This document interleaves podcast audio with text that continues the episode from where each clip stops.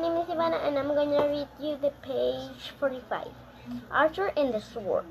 Once there was a great king in Britain named Arthur, and when he died, the other kings and princes disputed over the kingdom, each one taking it for himself.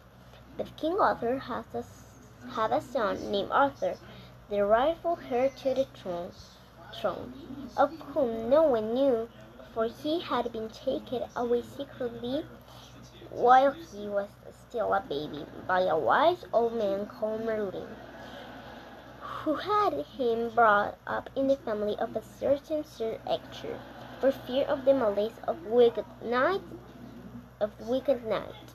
Even the boy himself thought Sir Ector was his father, and he loved Sir Ector's son, Sir Kay, with the love of a brother.